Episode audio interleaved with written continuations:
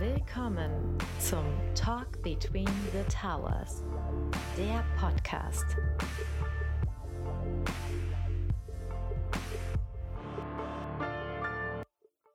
So, wie machen wir es heute? Wer startet? Wer fängt an? Dirk, willst du anfangen oder machen wir wieder unser altes, äh, unser genau. altes Spiel? Hier, wir haben schon lange nicht mehr Schnick, Schnack, Schnuck gemacht. Und virtuell noch gar nicht. Okay, Auf okay, geht's. gucken, wie das. Wir müssen nur vor die Kamera halten, ne? Das ist ganz wichtig. Ja, Xing, Shang, Shong. Oh, ich glaube, glaub ich glaub, Dirk hat gewonnen. Oder, oder ist es. Gewinnen oder ist es Verlieren, wenn du jetzt anfängst? Ja, es ist Gewinn, es ist natürlich eine Ehre. Sehr gut. Okay, dann Ja, dann herzlich willkommen zu dieser Episode des Talk Between the Towers Podcast. Genau, und heute reden wir darüber, ähm, wie wir das Startup von Augustin und mir, ich glaube Audi hatten wir uns betitelt, ähm, von, äh, von Null auf Unicorn bringen. Nein, es geht um Bewertungen von Startups. Und äh, da ich mich da nicht so auskenne, ihr habt schon gehört, der Augustin ist mit dabei. Hallo Äh, zusammen. Und wir haben jemanden, der sich damit auskennt, und das ist der Sebastian. Hi, freut mich wieder dabei zu sein. Bewertung. Ähm, was fällt mir dazu ein? Warum macht man überhaupt eine Bewertung? Was ist eine Bewertung? Und äh, ich habe so Begrifflichkeiten im Kopf wie Verwässerung und Multiples. Wollen wir vielleicht erstmal so ein bisschen Begrifflichkeiten klären? Ja, wir, wir können ja, wir können ja erstmal damit anfangen, äh, wann musst du dich überhaupt in einer, mit einer Bewertung beschäftigen, wenn du ein Startup bist. Ähm, und ich glaube, das erste Beispiel ist generell, wenn es um eine Eigenkapitalerhöhung geht. Ähm, dann ist das Thema Bewertung relativ oben auf deiner Agenda, weil du musst einen Preis festlegen, den neue Investoren oder Bestandsinvestoren äh, bezahlen. Und äh, Für einen ist, Anteil. Genau, für, für einen Anteil an deiner Firma, an eurem, an eurem Audi-Startup. Ja, und ähm, es gibt natürlich noch andere Formen der Finanzierung, wo das Thema dann im ersten Moment dann wiederum nicht mehr so wichtig ist. Äh, hier sind dann so hybride Finanzierungsformen wie Wandeldarlehen. Da verschiebst du im Endeffekt, ähm, vereinfacht gesagt, die ganze Diskussion, wie viel wert ist dein Startup, auf einen späteren Zeitpunkt, nämlich dann, wenn das Wandeldarlehen zu Eigenkapital wird, nämlich wandelt. Ähm, Warte mal, warte mal, warte mal. Sebastian, Sebastian, eine, eine kurze Frage. Also Audi ist jetzt soweit, dass äh, Dirk und ich haben, äh, was kostet eine GmbH? 20.000 Euro, ne? Wir haben 20.000 Euro eingebracht. Wir sind äh, sehr erfolgreich mit unserem Geschäftsmodell, das wir hier leider nicht nennen können, weil es so gut ist, dass wir uns äh, das einfach jetzt gerade, das lassen wir jetzt mal außen vor. ja, Und jetzt überlegen wir, wir holen uns, äh, eine, eine, wir wollen eine Eigenkapitalerhöhung durchführen, weil wir brauchen mehr liquide Mittel, wir brauchen mehr Kohle, damit wir weiter wachsen können. So, hier, hier, hier sind wir gerade, ne? Mhm. Und jetzt muss ich, wenn ich dich richtig verstanden habe, oder müssen wir darüber nachdenken, was sind wir wert? Wir haben natürlich die Einschätzung, wir sind unglaublich viel wert. Ne? Also wir haben, äh, ich meine, wir leben dafür. Wir haben Audi gegründet. Übrigens nicht zu verwechseln mit diesem Automobilhersteller, ne? ähm, und, und, und haben da echt eine tolle Geschichte auf, auf die, in die Welt gesetzt. Wer bewertet mich? Wie bewerte ich mich? Und bei der Eigenkapitalerhöhung verstehe ich, welchen Sinn macht das eigentlich? Also äh, viele Fragen auf einmal. Ähm, wer, wer führt eine Bewertung durch? Am, am Ende vom Tag ist das immer eine Verhandlungssache zwischen euch beiden und den Investoren, die, die ihr für euer Startup, äh, für eure Idee gewonnen habt. Ah, cool. Verhandeln können wir gut, ja.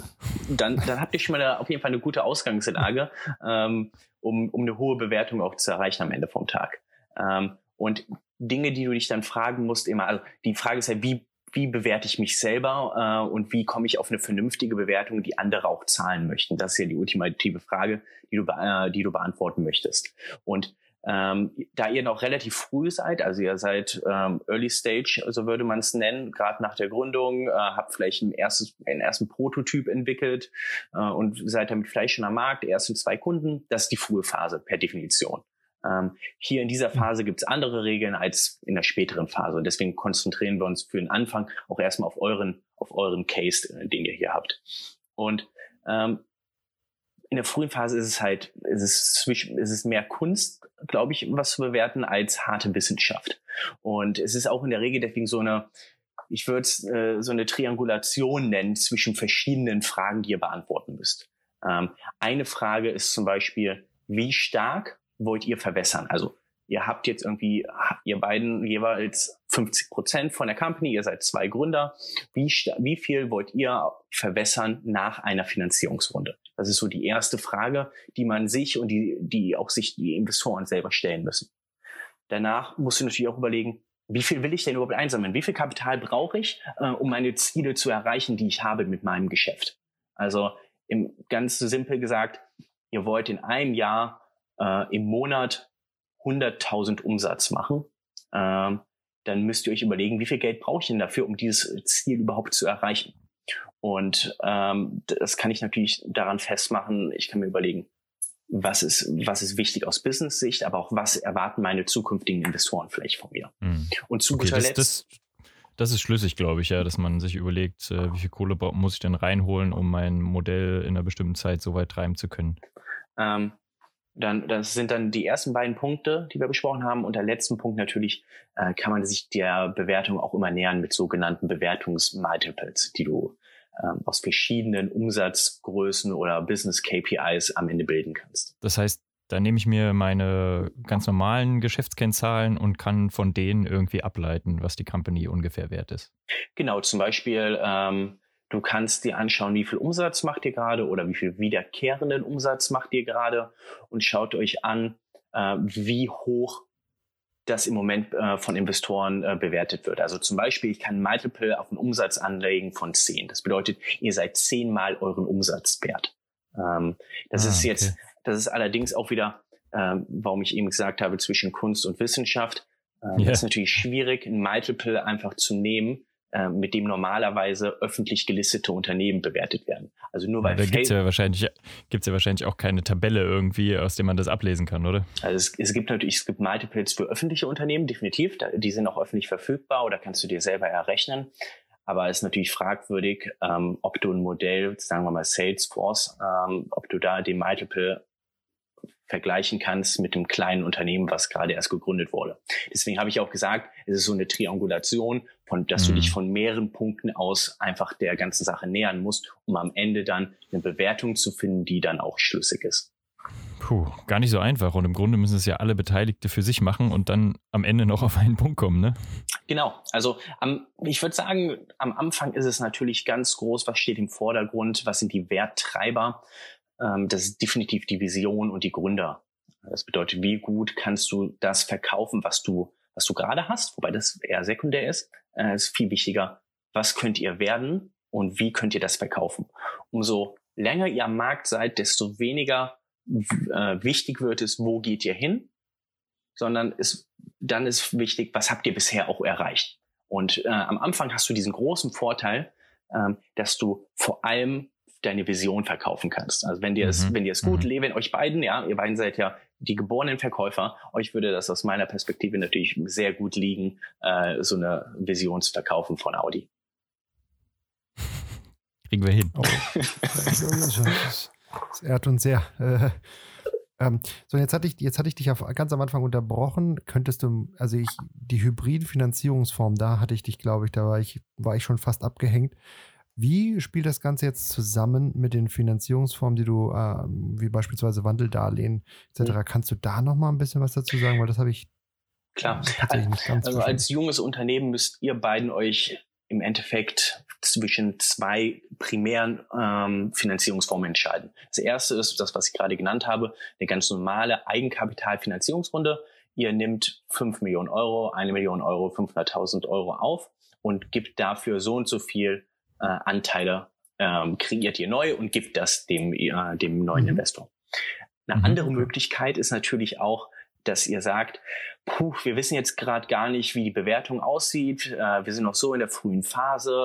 Äh, eigentlich steht nur die Idee und und äh, und wir sind halt noch dabei, wirklich herauszufinden, ob es ein, ob es einen validen Markt gibt für unser Produkt. Dann sind werden kommen häufig sowas wie Wandeldarlehen ins Spiel. Das bedeutet, ähm, ihr bekommt, ein, ihr bekommt, sagen wir mal, 500.000 Euro als Wandeldarlehen und da wird von Anfang an vereinbart, wenn ihr eine Eigenkapitalfinanzierungsrunde macht, dann wandelt, wandeln diese 500.000 äh, bei der nächsten Finanzierungsrunde, wo es dann auch eine Bewertung gibt, äh, in Eigenkapital um. Dann gibt es da verschiedene Klauseln, da brauchen wir jetzt nicht immer unbedingt drauf eingehen. Äh, Kern ist es aber, dass du diese Bewertungsdiskussion erstmal verschiebst zu einem späteren Zeitpunkt, wo man sagen mhm. kann, jetzt können vielleicht auch andere Investoren, die sich mehr damit auskennen, festlegen, wie hoch die Bewertung sein sollte. Das ist ein beliebtes Instrument von, von sogenannten Business Angels. Also das, wenn ich das richtig verstehe, für uns jetzt als, ähm, als Gründer, wäre das, wäre das ja dann in Form eines Wandeldarlehens, habe ich die Liquidität und kann tatsächlich mein Geschäft weiter treiben, was wiederum, wenn wir alles richtig machen, sich positiv auf unsere Valuation, auf unsere Bewertung in der Zukunft auswirken wird, oder? Kann man das so pauschal sagen? Also man, man könnte es so äh, sagen, äh, aber dann muss man natürlich auch immer noch in Betracht ziehen, diejenigen, die dir einen Wandeldarlehen geben, die sagen nicht einfach nur, diese 500.000 Euro zum Beispiel wandeln dann zum späteren Zeitpunkt in Eigenkapital, sondern die sagen, ich will jetzt aber gerne noch zum Beispiel einen 20-prozentigen Discount auf eure Bewertung haben die dann in einem Jahr festgelegt wird. Genau, weil die sichern die sich ja schon mit so einem genau. Vorschussdarlehen sozusagen. Ne? Und da ist ja auch ein gewisses Risiko drin. Ne? Eben, die wollen ja. halt ihr Risiko dann am Ende vom Tag auch ein wenig, also ein wenig absichern, ja, und sagen, hier ein Discount 20 Prozent, 30 Prozent. Ähm, und ab und zu ist dann auch noch die Option gesagt, ich lege auch noch ein Cap fest. Weil wenn ich jetzt ein kleiner Business Angel bin, ähm, möchte dann vielleicht nicht wandeln auf einer Bewertung von, sagen wir mal, euer, eure Company geht dann komplett durch die Decke, ja, von null auf Unicorn, wie du es vorhin gesagt hast. Ähm, dann will ich nicht auf einer Bewertung von 15 Millionen wandeln, äh, sondern ja. schreib mir eine maximale Bewertung in diesen Vertrag rein äh, von 10 Millionen. Ähm, und alles, wenn, wenn die Bewertung darüber ist, wandle ich auf maximal 10 Millionen. Das kann ich nicht absichern. Das ist ein bisschen so, das sind dann diese kleinen Details immer. Äh, grundsätzlich geht es aber darum, was, was sollte man verstehen? Wandeldarlehen kann man in der Regel auch schneller abschließen als eine Eigenkapitalrunde, weil es einfach weniger äh, Dokumente erfordert. Ähm, das ist dann, das ist dann viel schneller. Ähm, es gibt auch wieder Nachteile davon. Es gibt, äh, es gibt viele Gegner auch von den Wandeldarlehen, äh, gerade in der frühen Phase. Ähm, aber darauf, das wäre dann nochmal, äh, noch mal, glaube ich, für eine spätere Episode, wo man nur über Wandeldarlehen redet. Ist auf jeden Fall okay. sehr spannend, ne? Ja, finde ich auch. Sehr, super interessant.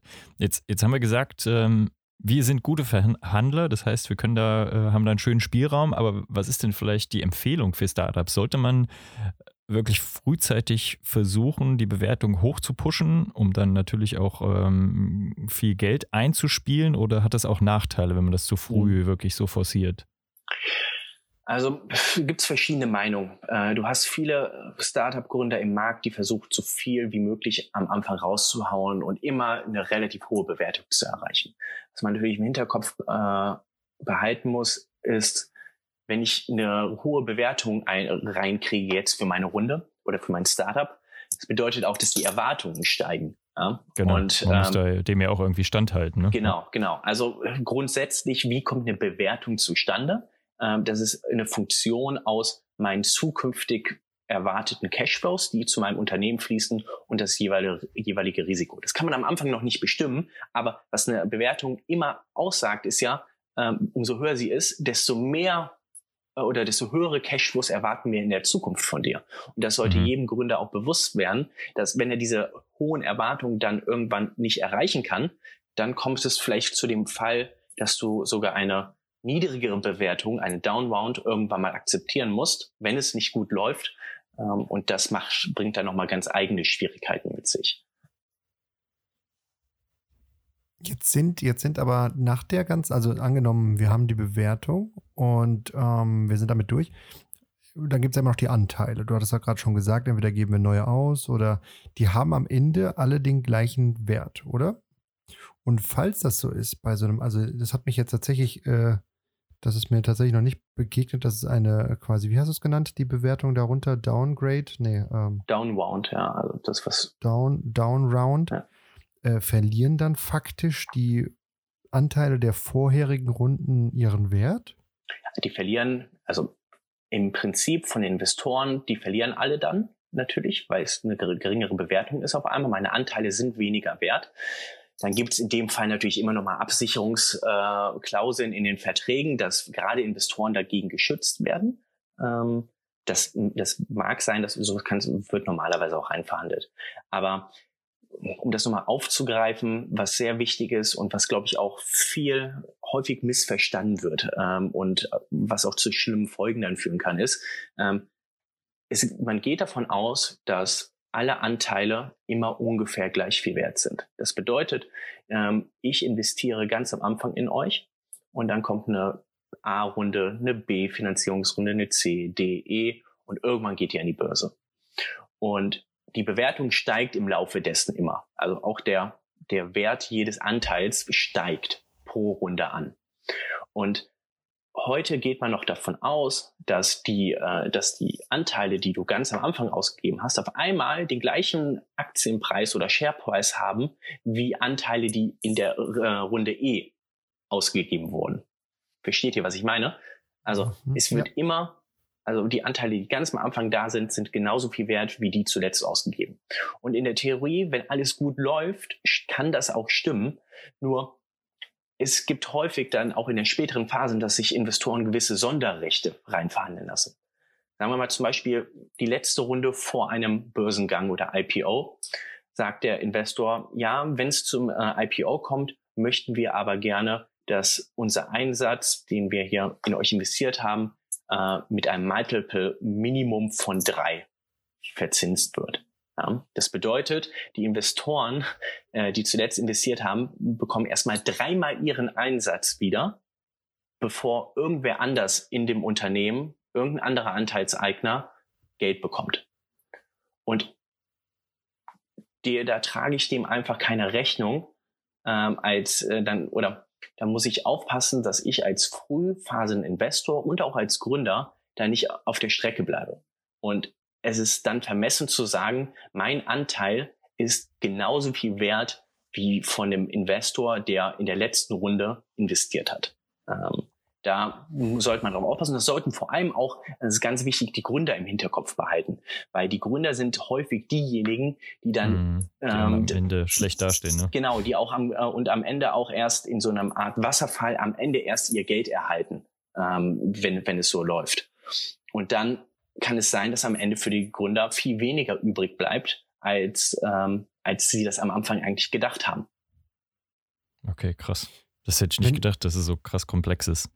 Also das ist auch eine Thematik, die so in den letzten Mo oder Monaten, Jahren ähm, mehr und mehr aufkommt, äh, wo vor allem ja, Leute aus der Wissenschaft ähm, ähm, den, den und Startups im Silicon Valley und den Investoren das genau diesen Punkt auch vorwerfen. Nach dem Motto, wie könnt ihr denn es im Endeffekt wagen, dass eure Shares oder eure Aktien, die ihr ganz früh gekauft habt, genauso viel wert sind wie äh, die Aktien, die zuletzt ausgegeben worden sind. Weil wenn man sich das Gesamtbild anschaut, was passiert denn, wenn ich das so mache?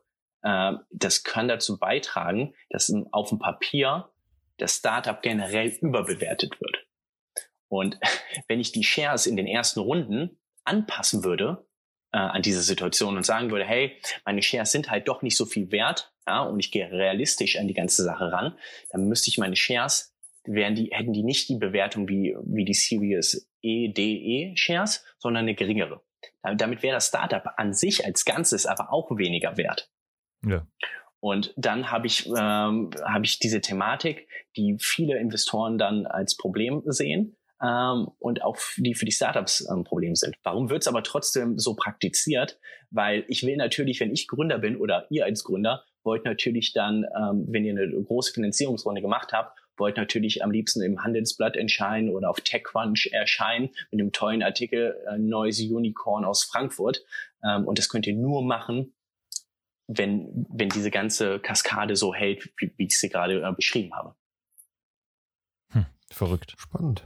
Also tatsächlich, tatsächlich spannend. Ich, ähm, ich, ich frage mich noch, wenn, mich jetzt, wenn wir jetzt am Tisch sitzen mit Investoren, ne, und dann sprechen wir über die Bewertung. Und natürlich kann es auch sein, dass ein Investor der Runde A, B, C mit dabei ist und dann kommt einer von DE noch mit dazu. Ne? Also es geht nach dem, weil vielleicht äh, will ich ja nachschießen. Also ein Investor, der schon mal da war, macht bei der nächsten Runde wieder mit. Dann haben die ja genau diese, äh, dieses Gespräch. Ne? Und dann, dann hast du ja die Situation, der, der früher da war, wenn ich es richtig verstanden will, der will natürlich auch eine höhere Bewertung haben, weil damit äh, werden ja seine Anteile gleich höher bewertet. Was ist eigentlich, wenn es dann zur Diskussion der einzelnen Investoren kommt, nach dem Motto, ich sehe die Bewertung bei einer Million und der andere sieht sie bei vier Millionen? Ist es dann, hat der, hat, haben wir als Startup da irgendwie eine Möglichkeit mitzureden oder ist es eine reine, ein reines Gespräch auf Investorseite? Oder wie, wie geht man damit um generell? Hm. Also wenn ein neuer Investor, sagen wir mal, ihr habt die erste Finanzierungsrunde erfolgreich abgeschlossen und jetzt kommt die zweite. Die Sache mit der, der Bewertung ist natürlich, redet man mit seinen Bestandsinvestoren darum, was denkt ihr, können wir am Markt gerade einspielen, was für eine Bewertung ist realistisch, ähm, passen unsere Vorstellungen damit überein. Aber wenn ihr dann in den Verhandlungen seid, ist es primär erstmal eine Sache zwischen Neuinvestoren, die reinkommen, und euch als Gründern. Und ihr präsentiert dann den Altinvestoren am Ende vom Tag eine Bewertung und die müssen gucken, ob sie damit leben können. Ähm, in der Regel ist es so, dass die meisten damit leben können, solange sie irgendwie eine höhere Bewertung bekommen. Ähm, das bedeutet, auf der Seite äh, sind neue Investoren mit Alt- äh, oder Bestandsinvestoren schon relativ gut auf einer Linie, ähm, beziehungsweise ja, nicht ganz natürlich, aber eine höhere Bewertung ist immer schön für Bestandsinvestoren das per se. Bestandsinvestoren haben vielleicht eher ein Problem dann damit, wenn sich der neue Investor spezielle Klauseln in diese Verträge reinverhandeln lässt, die die Bestandsinvestoren benachteiligt oder ihn als Neuinvestor zu stark bevorzugen. Und das bedeutet, das sind dann aber nicht Sachen in der Regel, die die Bewertung betreffen, äh, sondern eher diese Klauseln, die im Vertrag sind, wo dann zwischen Bestandsinvestoren und Neuinvestoren immer wieder Diskussionen kommen. Mhm. Und jetzt, jetzt nochmal in diesem Fall, dass äh, zwei Neuinvestoren sich bei der Bewertung nicht einig sind. Wie geht man damit um? Weil wir haben ja von Multiples gehört, wir haben von äh, vielen Bewertungskriterien gehört. Äh, jeder rechnet ja für sich. Wir rechnen ja im Mining-Inkubator auch für uns mit Sicherheit eine Bewertung erstmal aus. Und was ist, wenn da die Diskrepanz zu groß ist? Wie geht man mhm. damit um? Also grundsätzlich ist bei jeder Investi ähm, Finanzierungsrunde ist es so, dass ein Investor sagt, hier, ich mache den Lead. Das bedeutet, ähm, ich verhandle zum großen Teil viele Terms bereits mit den Gründern aus. Und alle anderen Investoren, die jetzt kleinere Tickets machen, sagen wir mal, der Hauptinvestor investiert 5 Millionen und dann die anderen beiden nur 500.000. Das bedeutet, ähm, also haben wir insgesamt drei Investoren, Finanzierungssumme insgesamt von 6 Millionen dann müssen die kleineren sich schon ein bisschen nach dem größeren auch richten. Wenn die sagen, diese Bewertung ist für uns viel zu hoch, dann können die sich natürlich immer noch damit, äh, damit verabschied, äh, davon verabschieden von dem ganzen Deal. Oder man redet mit dem Lead-Investor und sagt, wie kommt ihr denn auf so eine hohe Bewertung? Ähm, wir würden eher die und die Zahl als realistisch ansehen. Und dann muss man gucken, worauf man sich da einigt. Ähm, aber grundsätzlich ist es schon so, dass der Lead so ein wenig auch die Musik angibt und sagt, ähm, ich verhandle jetzt mit den Gründern eine Bewertung aus ähm, und diese Bewertung steht dann am Ende vom Tag auch. Und man sollte es irgendwie nicht machen, dass verschiedene verschiedene Investoren dann auch andere Sharepreise bekommen und sowas. Also sollte schon an diesem Lead ausgerichtet werden. Der kann, gibt dann wenig die Musik an und mit dem muss man dann auch als Gründer vor allem verhandeln. Okay. Ähm, jetzt äh, haben wir viel über die Finanzierungsrunde an sich gesprochen. Ähm, die Bewertung entwickelt sich ja aber mit der gesamten Laufzeit eigentlich des, des Startups oder des Unternehmens. Ähm, Gibt es da irgendwie eklatante Unterschiede vor, während oder nach einer Finanzierungsrunde? Also in der Finanzierungsrunde haben wir jetzt schon gehört, aber passiert auch mit, dem, mit der Bewertung vorher schon irgendwas oder direkt danach vielleicht sogar? Also man redet generell äh, zwischen einer sogenannten Pre-Money Valuation und einer Post-Money. Ähm, die Pre-Money Valuation ist eigentlich das, was eure Firma wert ist, Status quo. Sagen wir, ich komme als Investor hin und sage, hier, ihr seid 5 Millionen Euro wert, dann seid, ist das eine Pre-Money Valuation von 5, von 5 Millionen Euro. Und ich investiere jetzt nochmal 2 Millionen oben drauf, dann ist es eine Post-Money Valuation von 7 Millionen Euro. Bedeutet, während der Finanzierungsrunde oder bei ab äh, oder, oder vor der Finanzierungsrunde, sagen wir es so, seid ihr 5 Millionen Euro wert, laut dem Investor. Und nach der Finanzierungsrunde, sobald das Geld auf eurem Konto ist, seid ihr dann 2 Millionen Euro mehr wert. Ähm, ich meine, es ist logisch, äh, das Kapital, was auf eurem Konto dann eingeht, hat ja auch den Wert. Dann seid ihr 7 Millionen Euro wert. Das ist, glaube ich, auch so eine gängige Unterscheidung. Das ist auch das ist jetzt so die grobe Regel, dass äh, Pre-Money Valuation plus Investment von einem, äh, von einem Investor, von einem externen Investor, die Post-Money Valuation bildet. Das ist auch hört, sich, hört sich logisch an. Ja. Logisch, genau. Es gibt ähm, allerdings gibt es da nochmal kleine Unterschiede, weil es gibt auch so, da muss man unterscheiden, Primary versus Secondary, äh, weil vielleicht nicht alles von dem Kapital auch euch zugute fließt, ja, also der Firma zugute bekommt, sondern vielleicht werden Bestandsinvestoren rausgekauft. Dann ist dann muss, ist die Rechnung nicht so ganz so fair, aber das ist dann wieder, ähm, das ist dann wieder eine andere Sache und was für eine, für eine spätere Folge. Vielleicht noch auch noch ein Punkt auch von meiner Seite, ähm, auch für Gründer was halt immer relativ wichtig ist, äh, oder in dem Fall dann für euch beiden wieder, die Verwässerung. Also wie viele. Ja, da habe ich noch ein großes Fragezeichen vom Anfang an der Folge. Äh, es bedeutet ja im Endeffekt, äh, wie stark wollt ihr verwässern am Ende vom Tag? Und gar nicht, gar nicht. Das hört sich ganz schlimm an. Eben, das ist auch die, die Verhandlungsfrage, die dann, die jeder Investor hat und mit der auch immer konfrontiert wird. Die Gründer wollen natürlich so wenig wie möglich abgeben. Ähm, aber gerade in der Frühphase hast du halt noch die Besonderheit, die Investoren wollen in der Regel, wenn es, nennen wir es mal, gute Investoren sind, ähm, wollen auch nicht zu viele Anteile von dir haben. Weil jeder weiß in dem Frühphasenbereich, wenn ich den Gründern sehr, sehr viele Shares abnehme, ähm, das be bedeutet das im Endeffekt, dass weniger Shares da sind für nachfolgende Investoren. Und wenn du früh investierst, weißt du auch, dass nach dir noch einige Investoren kommen. Ähm, und das musst du immer berücksichtigen. Es ist wichtig, dass die Gründer immer, ein, äh, immer genug incentiviert durch äh, Anteile am Unternehmen sind. Das ist wirklich ist eine sehr, sehr wichtige Regel. Und da gibt's, es gibt immer so, so Korridore, wo man sich bewegen sollte, ja, wo mhm. es gibt an, äh, Prozente, die ein, die ein Investor einfach braucht. Da kann er nicht runtergehen und äh, deswegen ist es pro Runde in der frühen Phase das häufig so zwischen 20 und 30 Prozent äh, pro Runde, die die Gründer abgeben müssen, äh, um dann auf, äh, damit das für die Investoren Sinn macht. Ähm, mehr sollten die Gründer nicht abgeben, wenn es, wenn man mit mit unabhängigen Investoren spricht, ähm, weil sonst es einfach schwieriger wird, in Folgefinanzierungsrunden äh, geeignete Investoren zu finden, weil die sagen, okay, die Gründer haben mir viel zu viele Shares abgegeben. Aber dann immer von dem Anteil, den die Gründer noch halten, oder? Die 20 Prozent. Weil ja, ja, klar, genau, genau. Also es ja. werden ja immer wieder, genau, es werden ja immer wieder neue Aktien ausgegeben. Ja, also es ist nicht so äh, bei einer Kapitalerhöhung, dass ihr mir Shares abgibt. Ja? Es werden immer neue kreiert und dadurch, ich meine, das ist dann ein bisschen so Prozentrechnung. Äh, dadurch äh, habt ihr dann die gleichen Anteile wie vorher, nur der Kuchen wird einfach ein bisschen größer. Dadurch habt ihr prozentual dann weniger Shares. Aber ich kann, Darum. ich kann ja theoretisch auch noch ein Stückchen Kuchen kaufen, oder? Oder ist es dann komplett verpönt, wenn ich als äh, Gründer selbst ähm, jetzt quasi mit reingehe in so einer, so einer Bewertungsrunde? Natürlich kann, kannst, kann man als Gründer auch an einer, an einer weiteren Finanzierungsrunde teilnehmen. Die Frage ist dann einfach, verfügst du über genügend ausreichend pri privates Vermögen?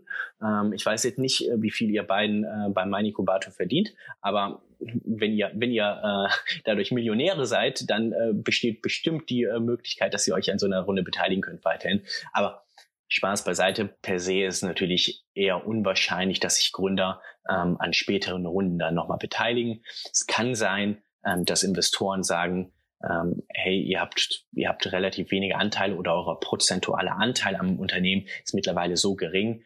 Ähm, wir gewähren euch Optionen, Mitarbeiteroptionen, äh, dass ihr weiterhin auch finanziell incentiviert seid, ähm, euer Bestes für dieses Unternehmen zu geben. Okay, ja. Da hast du uns echt ein paar gute Hinweise gegeben, wie wir unseren weiteren Weg für unser äh, Startup gehen wollen, vor allen Dingen äh, in Sachen Geld einsammeln. Was haben wir heute gelernt? Also ich habe für mich auf jeden Fall festgestellt, dass es äh, viel komplexer ist, das Thema, als ich gedacht habe. Also es ist nicht einfach so eine äh, fiese Torten- oder Prozentrechnung oder ganz einfache Torten- und Prozentrechnung. Äh, die Firma ist 100 Prozent und man muss nur ähm, äh, quasi konkret feststellen, wie viel Euro die 100 Prozent sind und dann runterbrechen auf die Anteile, sondern da spielen noch viele Zusatzregelungen rein, die auch äh, mit jeder Runde anders aussehen können und äh, ähm, die durchaus auch Berechtigung haben, wenn man sich mal detailliert damit beschäftigt. Ähm, und äh, es kommt auch vorwiegend darauf an, äh, ob wir einfach Eigenkapital aufnehmen oder andere Modelle einfach äh, auch für unsere Finanzierungsrunden wählen, wie zum Beispiel diese Wandeldarlehen, die wir besprochen haben. Super interessant. Also definitiv. Ähm, es, ist, es ist auch so ein bisschen so eine, eine Welt für sich. Äh, vielleicht mal zum Abschließend sagen. Ähm, alles, was, äh, was ich heute auch nur gesagt habe, in den einzelnen äh, Cases, ja, in den Einzelfällen, kann das immer mal wieder noch mal ein bisschen variieren. Wenn du zum Beispiel ein tolles Startup gefunden hast als Investor und dann kommt auf einmal Softbank um die Ecke und äh, es hat ganz andere Bewertungsvorstellungen, dann sind diese ganzen rationalen Ansätze, die ich versucht habe zu erklären, dann natürlich auch wieder hinfällig und dann geht's mehr nach Angebot und Nachfrage. Äh, dann, und dann bestimmt der Markt. Eben, das ist natürlich eine, auch eine schöne Situation, äh, je nachdem, aber für die Gründer. Aber das muss man natürlich auch im, äh, im, Hintergrund, im Hinterkopf behalten, wenn man vor allem diese diese Headline-Stories immer sieht in den, äh, in den Zeitungen und diese großen Finanzierungsrunden. Es geht nicht immer alles nur rational zu, da ist auch viel Angebot und Nachfrage und Emotion drin äh, bei den Gründern und natürlich auch ganz stark bei den, bei den Investoren. Daher alles auch immer nicht zu wissenschaftlich rangehen. Äh, ähm, es ist auch noch eine ganz, ganz große menschliche Komponente bei der ganzen, bei der ganzen Sache dabei. Ja, ja, das sagst du jetzt nur so, um uns noch zu beruhigen. Der Augustin und ich, wir müssen jetzt ganz dringend Zahlen wälzen und Bewertungen ausrechnen. Äh, von daher vielen Dank fürs Zuhören. Äh, wir freuen uns schon auf die nächste Runde. Ähm, mal gucken, wann wir wieder zu dem Thema kommen. Ich habe so das Gefühl, da geht noch was. Da kann man noch mal in Details reingehen. Danke euch Jungs und äh, tschüss an die Zuhörer. Bis zum nächsten Mal. Macht es gut. Danke fürs Zuhören. Ciao.